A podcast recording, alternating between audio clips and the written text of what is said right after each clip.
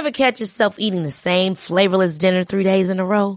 Dreaming of something better? Well, HelloFresh is your guilt-free dream come true, baby. It's me, Kiki Palmer. Let's wake up those taste buds with hot, juicy pecan-crusted chicken or garlic butter shrimp scampi. Mm. Hello Fresh. Stop dreaming of all the delicious possibilities and dig in at HelloFresh.com. Let's get this dinner party started.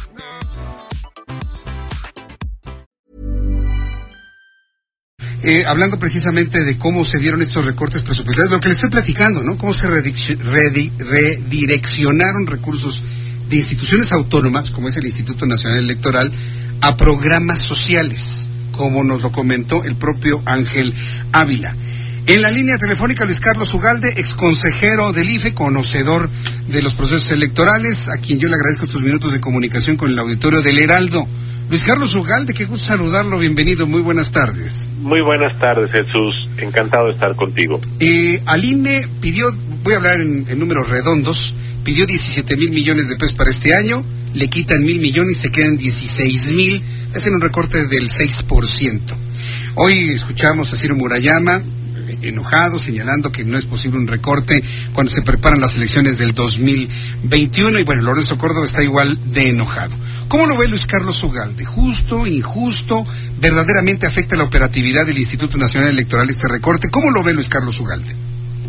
Yo creo que el INE tiene un cuerpo muy profesional, tiene mucha experiencia y yo creo que a pesar de este recorte que sí es muy significativo, va a hacer bien su trabajo el próximo año.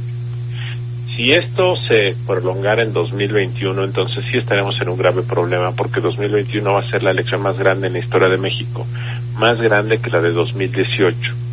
Pero yo tengo la convicción de que aún con este recorte el INE puede ir adelante. La gran preocupación, Jesús, para el país es que en 2021, que es la elección intermedia, el INE cuente con las mismas capacidades, con la misma habilidad y la misma fortaleza para organizar una elección que no esté sometida a presiones políticas.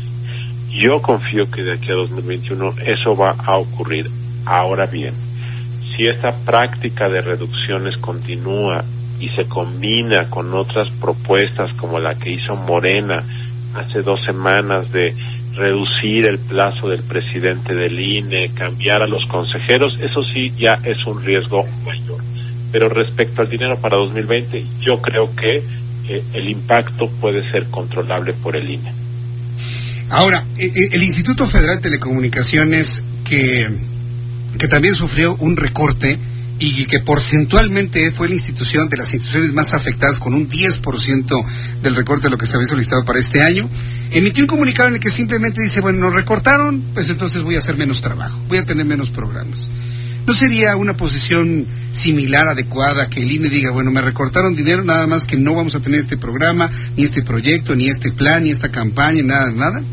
Y, y, Pero yo creo que hay dos cosas que puede hacer el INE. Una sería decir, voy a reducir la emisión de credenciales de elector y esto va a tener un impacto sobre la población y el INE puede decir no, no puedo tener tantos módulos operando simplemente porque el gobierno me da menos dinero y eso significa que la gente va a tener que esperar más en sacar su credencial, las colas van a ser más prolongadas y esa es una opción.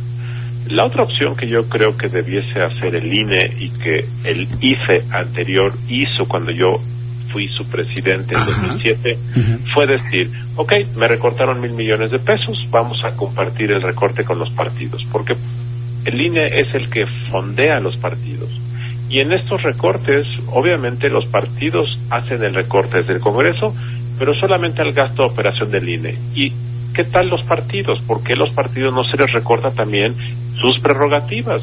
Yo creo que el INE podría decir, vamos a invitar a los partidos a que en la misma proporción que a mí me recortaron, se recorten sus prerrogativas. Creo que esa es otra vía que el INE debiese intentar eh, eh, y creo que eso haría a los partidos corresponsables. Eh, hoy el presidente les decía, bueno, que los partidos se recorten el 50% y que los demás se aprieten el cinturón. Es más o menos la idea, ¿no? De lo que hizo Luis Carlos Ugalde en su momento. Bueno, sí, sí, sí, por supuesto que es parte de la misma idea. El hecho es que Morena propuso una reducción al presupuesto de los partidos, que era una reducción muy drástica, era del 50%, eh, pero finalmente no ocurrió nada. El hecho es que si ya se le recortaron mil millones al INE, a mí me parece que 700 millones o 600 millones los podría absorber el INE en su gasto operativo y 300 o 400 millones podrían absorberlo los partidos políticos. Creo que eso será lo correcto y lo justo. A ver si quieren, porque bueno, también ellos van a pues, decir, ah, no, a mí mis cacahuates, ¿eh? a mí no me, no me quiten absolutamente, justificando todo lo que se pueda justificar, Luis Carlos Ugalde. Es correcto, es correcto, se van a querer evadir de su corresponsabilidad. Simplemente estoy diciendo que me parece que sería una forma como el INE podría eh, un poco atemperar el, a la afectación de un recorte tan importante como estos mil millones de pesos. Ahora, Luis Carlos, ¿qué opina usted de esta labor que ha estado haciendo el Instituto Nacional Electoral de ser un censor de medios de comunicación? Nosotros visualizamos al INE como un órgano electoral y no para censar a los, a los medios de comunicación. Entiendo que la idea es vigilar la equidad en cuanto a la difusión de los mensajes políticos de todos los partidos sin importar su tamaño. Pero creo que no es una, una labor que deba hacer un instituto electoral. ¿Podría adelgazarse el instituto por ahí para que no le afecte en lo central, en lo importante, que es la organización del proceso electoral intermedio? A mí me parece que la función de supervisor de medios de comunicación del INE es totalmente eh, obsoleta e incorrecta. Y no es culpa del INE, así se estableció en la reforma electoral de 2007. A mí me parece que efectivamente el INE podría reducir su costo si en la legislación se le quitaran a su función de ser una central de medios y de supervisión de medios y B, la cuestión de estar vigilando el contenido de las campañas políticas, si eso no denigratoria eh, una u otra campaña política. Yo creo que por ahí hay una posible reducción. Otra posible reducción viene al tema de la justicia electoral. Tenemos muchísimos tribunales electorales, 32 en los estados y uno federal están continuamente eh, eh, analizando quejas y quejas de militantes, de partidos políticos, de particulares, por una legislación que es muy prohibitiva. Pues creo que por esa vía sí se pueden ahorrar recursos eh, para gastar menos dinero. Bien, bueno, pues entonces por este lado del presupuesto pues vamos a ver finalmente cuáles van a ser las estrategias que establezcan los actuales integrantes del INE. Me, quedo con eso y coincido completamente, Luis Carlos, que es un grupo de profesionales en materia electoral. Eso, sin duda, podemos coincidir o disentir con algunos de ellos, pero sí, sin duda, son, son unos unos grandes profesionales en esa materia. Hay otro tema que quiero preguntarle que tiene que ver con el foro contra la ley Bonilla. Creo que desde el punto de vista electoral ha sido uno de los de los grandes retos, de los grandes temas que han enfrentado los órganos electorales en nuestro país. Esta reforma en Baja California que extendió el mandato de un gobernador posterior a la elección. ¿Cómo va a ser todo esto, Luis Carlos Ugalde? Esto sí es una tragedia, Jesús. Eh, ese es uno de los grandes abusos de los últimos años en México. Y me parece que por bien de todos esa ley Bonilla debe revocarse. Está en la Suprema Corte de Justicia de la Nación eh, y en las próximas semanas o meses deberá resolver. Yo espero genuinamente que revoque esto y que la gubernatura de Jaime Bonilla acabe siendo, como decía la ley, dos años. Eh, si eso procediera, si acabara saliéndose con la suya el señor Bonilla, sería un precedente muy nocivo para la democracia, para la vida legal, sería un abuso eh, que yo nunca he visto en muchos años. Eh, y me parece que es importante la protesta, la protesta pacífica y legal, obviamente. Eh, mañana en, Baja California va a haber un foro de activistas que están por esto. Va a haber una marcha hacia el Palacio Legislativo, de al Palacio de Gobierno.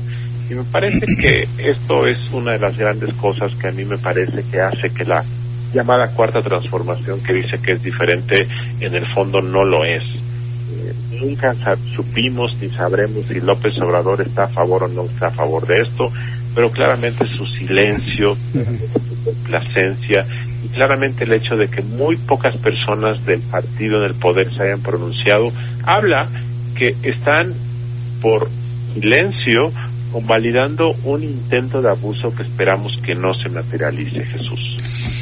Bueno, pues esperemos que así sea. Yo creo que una gran cantidad de personas que han escuchado nuestro programa de noticias pues consideran que tendría que prevalecer lo que la gente votó en aquella elección allá en Baja California.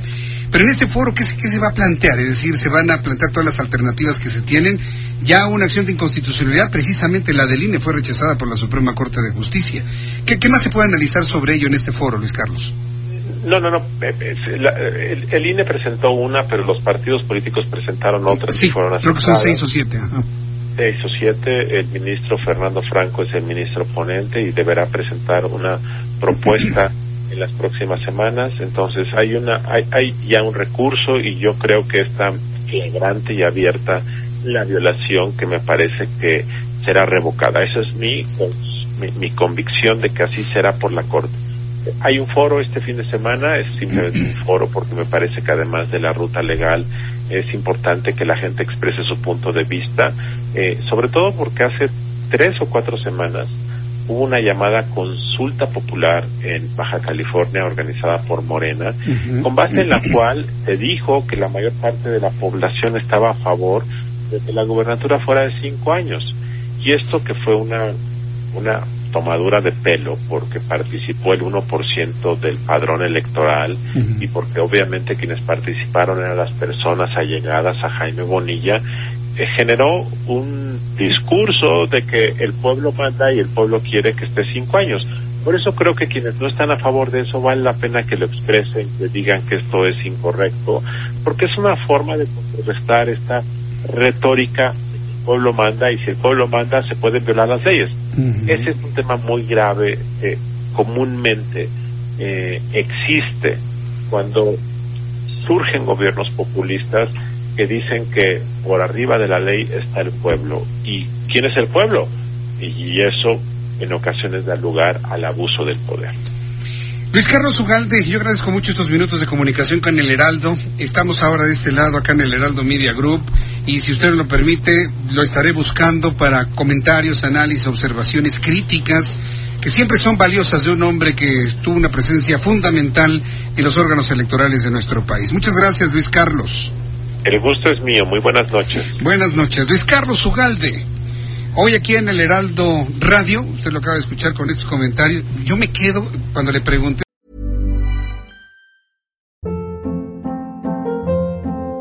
Hold up. What was that? Boring. No flavor. That was as bad as those leftovers you ate all week. Kiki Palmer here, and it's time to say hello to something fresh and guilt-free. Hello Fresh. Jazz up dinner with pecan-crusted chicken or garlic butter shrimp scampi. Now that's music to my mouth. Hello Fresh. Let's get this dinner party started. Discover all the delicious possibilities at hellofresh.com.